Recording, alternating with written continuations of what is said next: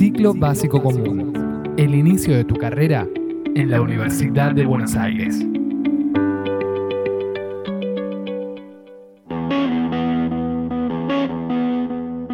Como en la Facu, la vida está llena de historias, de viajes, de encuentros y de enseñanzas.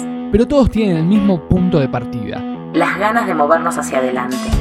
Bienvenidos al podcast oficial del Ciclo Básico Común. Yo soy Nato Epstein. Y yo soy Gonza Echeveste. Y juntos vamos a hacer un recorrido con personajes y figuras destacadas del CBC y de la Universidad de Buenos Aires para poder entender el mundo que nos rodea de una manera más copada.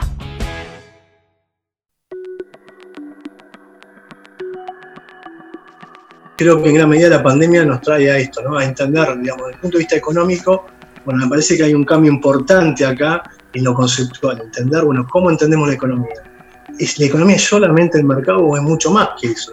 Hoy cuando vemos que muchos, eh, muchas empresas están quebrando y que el Estado está a través de préstamos a tasa cero, a través de llevar alimento a un montón de personas, creo que son alrededor de 8 millones de personas que se le está dando de comer en los comederos, vemos que bueno, esta cuestión del mercado, como te la estoy contando, realmente se rompió y que el Estado está atrás de eso tratando de alguna manera de cubrir. Y la gran cuestión es, bueno, ¿cómo vamos a financiar ese gasto que está teniendo? ¿no? A medida que salgamos, la sociedad va a ir cambiando y cosas que por ahí no eran tan notorias ahora empiezan a ser. Mercado, deuda, emisión, inflación, rol del Estado, redistribución de la riqueza. Como en la crisis de 1930, la pandemia dio inicio a un debate obligado. ¿Cómo se regula la economía? ¿Qué herramientas tiene el Estado para en un momento tan crítico poder evitar el colapso del sector productivo? Facundo Rodríguez es licenciado en Economía y magíster en Gestión Económica y Financiera de Riesgo. Y en este episodio nos va a despejar algunas dudas. Esta cuestión, estas desigualdades tan grandes, eh, el hecho de que hoy estamos viendo que el COVID se ha apoderado de las villas y que empieza a crecer dentro de las villas.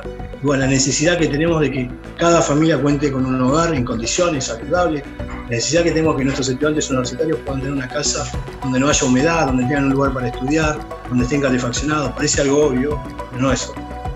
Todas estas necesidades obviamente se entran a replantear y de vuelta volvemos al sistema de salud, la cuestión de la educación pública. Bueno, son cuestiones que se van a replantear de ahora más en Argentina y en todo lugar del mundo. Yo creo que en Latinoamérica esto va a ser un efecto muy importante. En Argentina, mal que mal, ya desde hace muchos años solo lo conseguimos como un hecho, aunque el sistema salud no es el mejor de todos, o no es el que conocieron nuestros abuelos, pero creo que de alguna manera somos un ejemplo de que el sistema de salud se puede mantener desde el Estado.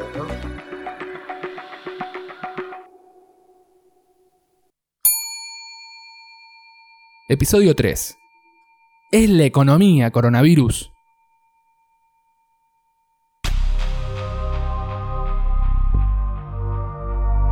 El consenso de las primeras semanas sobre la dureza que debía tener la cuarentena para combatir la llegada del COVID-19 poco a poco empezó a debilitarse con la instalación en la agenda pública de una de las mayores preocupaciones diarias de todos los argentinos, la economía.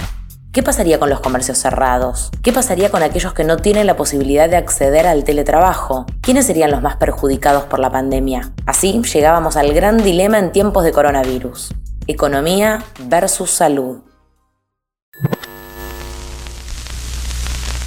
A toda la Argentina, a todos los argentinos, a todas las argentinas, a partir de las cero hora de mañana, deberán someterse al aislamiento social preventivo y obligatorio. Esto quiere decir que a partir de ese momento nadie puede moverse de su residencia. Primero vamos a plantear que no hay pelea entre la economía y la salud. Digamos, para que haya economía se necesita salud. Yo les pido a todos que entiendan que estamos viviendo un momento de excepción. Esta medida la hemos dictado ahora tratando de que los efectos sobre la economía sean lo menos dañinos posibles. A frenar esa curva hemos destrozado la economía. Es hora de que comprendamos que estamos cuidando la salud de los argentinos.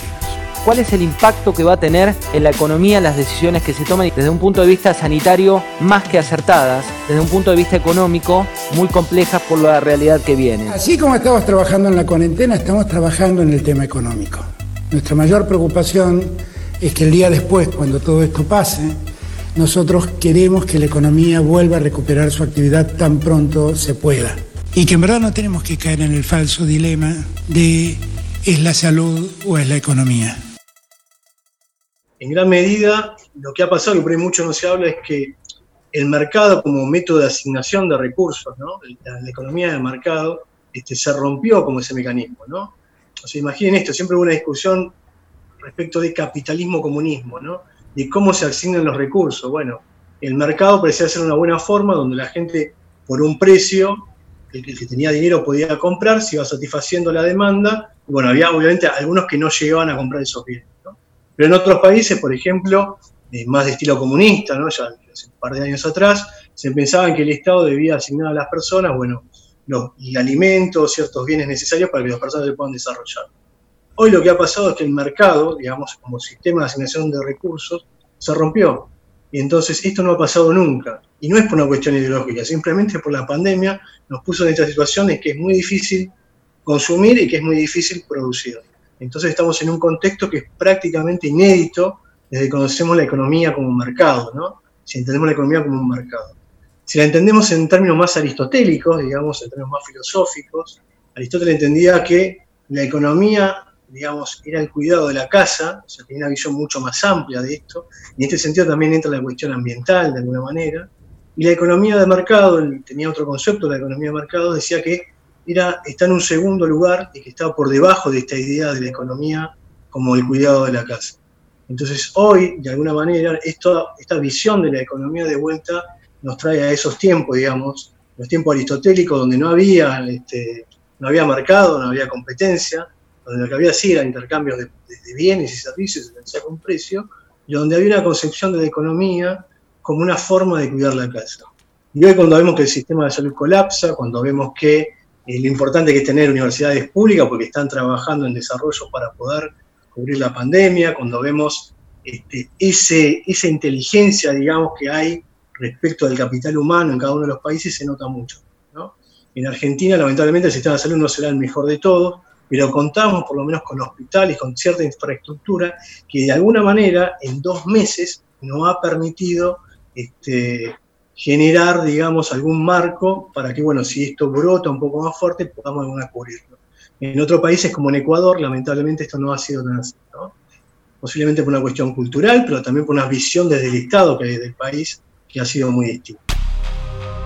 El gobierno nacional decidió, teniendo en cuenta lo que sucedía en otros países del mundo, ir directamente hacia la ya conocida cuarentena, permitiendo la actividad de servicios esenciales. Pero advirtiendo las consecuencias económicas que provocaría, diseñó un paquete de medidas para evitar el gran impacto que produciría sobre todos los actores de la economía el ingreso familiar de emergencia, es decir, un pago excepcional de 10 mil pesos para los trabajadores del sector informal, monotributistas y trabajadores de casas, suspensión de cortes de servicios por falta de pago, interrupción en los aumentos de alquileres, créditos a pequeñas y medianas empresas para el pago de salarios. Y prohibición de despidos durante seis meses. En cifras, 850 mil millones de pesos, equivalente al 3% del Producto Bruto Interno. Cada acción tomada en términos económicos genera una reacción deuda, emisión, impuestos. Endeudamiento, inflación, evasión fiscal. La gran incógnita entonces es, ¿cómo hace el Estado Nacional para poder hacer frente a semejante inversión?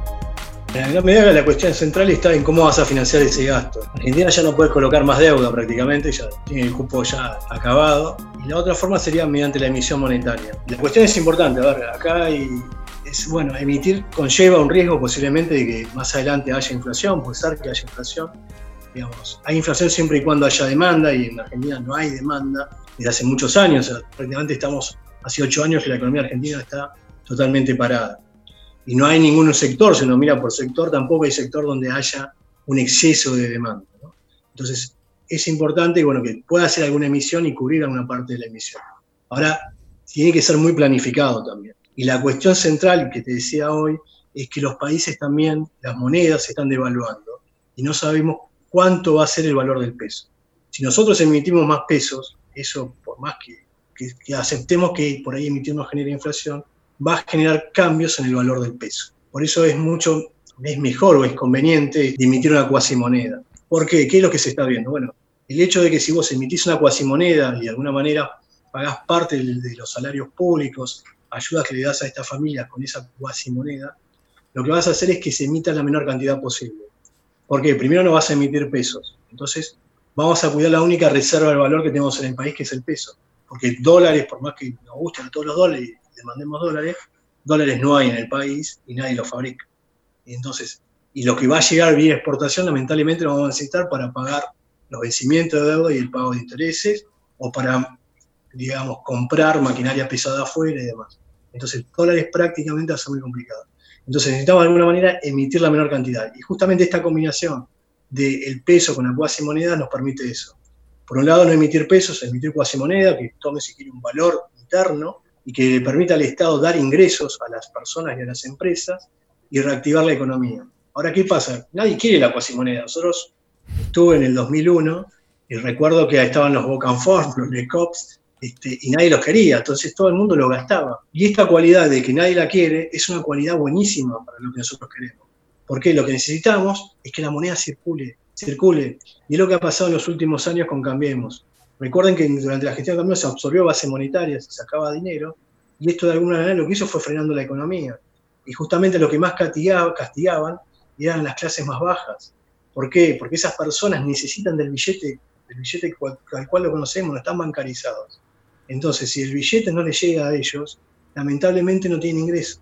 Entonces, la idea de la cuasimoneda lo que hace es que todo el mundo la gaste, nadie la quiere ahorrar, la gasta todo el mundo, y eso permite que la economía se reactive. Entonces, si emitiría lo mismo de peso, no te generarías el mismo efecto que con la cuasimoneda, por un lado. Y por el otro, estás cuidando el peso como reserva de valor. El presidente Alberto Fernández descartó esta opción y en su lugar abrió el debate a la implementación del impuesto a las grandes fortunas como herramienta para poder obtener ingresos extraordinarios para hacer frente a la pandemia y a sus consecuencias en la economía. Un impuesto que no sería exclusivo de Argentina, sino que se estudia su aplicación en muchos países del mundo. En nuestro país alcanzaría a 13.000 personas y recaudaría alrededor de 800 millones de dólares. Yo creo que sí, que las empresas, sobre todo, este, no sé si empresa, porque en realidad no es la empresa, hay familias que en Argentina son contadas con los dedos y realmente este, son ricas. Y la verdad que pagar un impuesto no creo que, sea un gran problema que las haga mucho más pobres.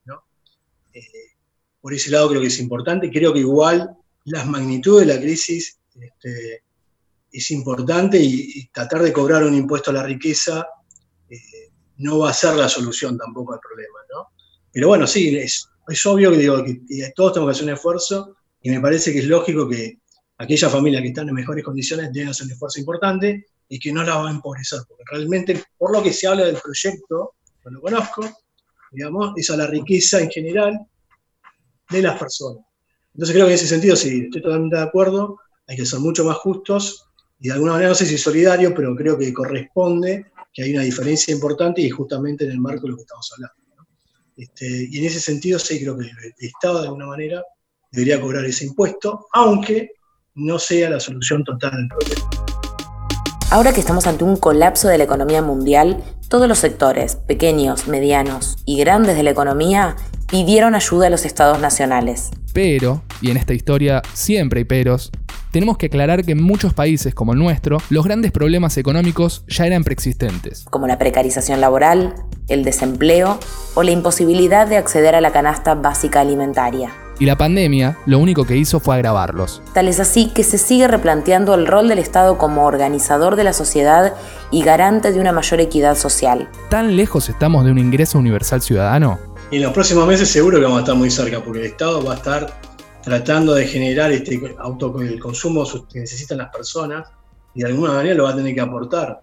Entonces no estamos muy lejos de eso, lamentablemente. Por ahí me gustaría que todo el mundo, digamos, tenga un ingreso interesante en función de su trabajo, pero bueno, lamentablemente en Argentina hace años que esto no es así y el Estado de alguna manera, con, distintos planes sociales, ha tratado de ir conteniendo. El problema es que ahora la gravedad de la Argentina es tal que no solamente tiene que contener a los hogares, sino también tiene que contener a las empresas.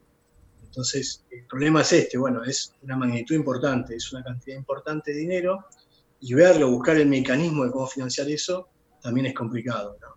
Entonces, yo creo que sí, como vos pienso también, que la Argentina sobre todo va a estar a las puertas de un nuevo paradigma. Yo no digo que se acabe la economía capitalista, pero digo, bueno, va a haber formas de pensar esto muy distinto, ¿no? Y por ahí vamos a ir encontrando formas, busquemos, digamos, la sociedad, se vaya replanteando objetivos, digamos, nada, la verdad que no sé para qué necesito trabajar 12 horas, necesito trabajar ocho horas y que me alcance, como fue durante la pandemia, ¿no?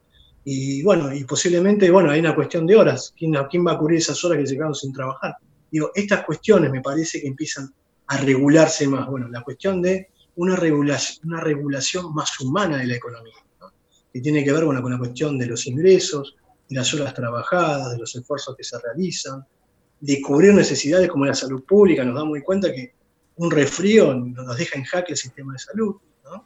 Entonces empezar a ver todas esas cuestiones que se notan hoy que están súper débiles y que de alguna manera el Estado tiene que, ser mucho, también mucho más eficiente. ¿no?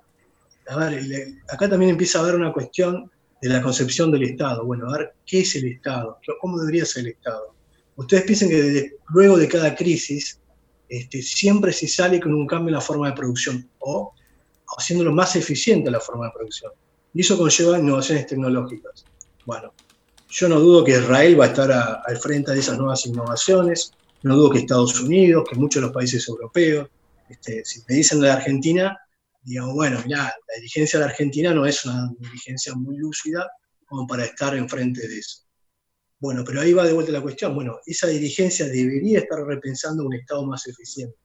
¿Cómo mejorar con lo que tiene, digamos? Es una cuestión óptima. Buscar de mejorar esa cuestión. Me parece que vivíamos mal y la pandemia lo que hizo darnos cuenta fue esto, lo mal que vivíamos, la necesidad que tenemos de generar mecanismos, digamos, de contención desde todo punto de vista, ¿no? desde lo social. Todas estas cuestiones, digamos, entran de alguna manera desde la sociedad nuevamente a, bueno, tratar de repensarlo de alguna manera. De alguna manera.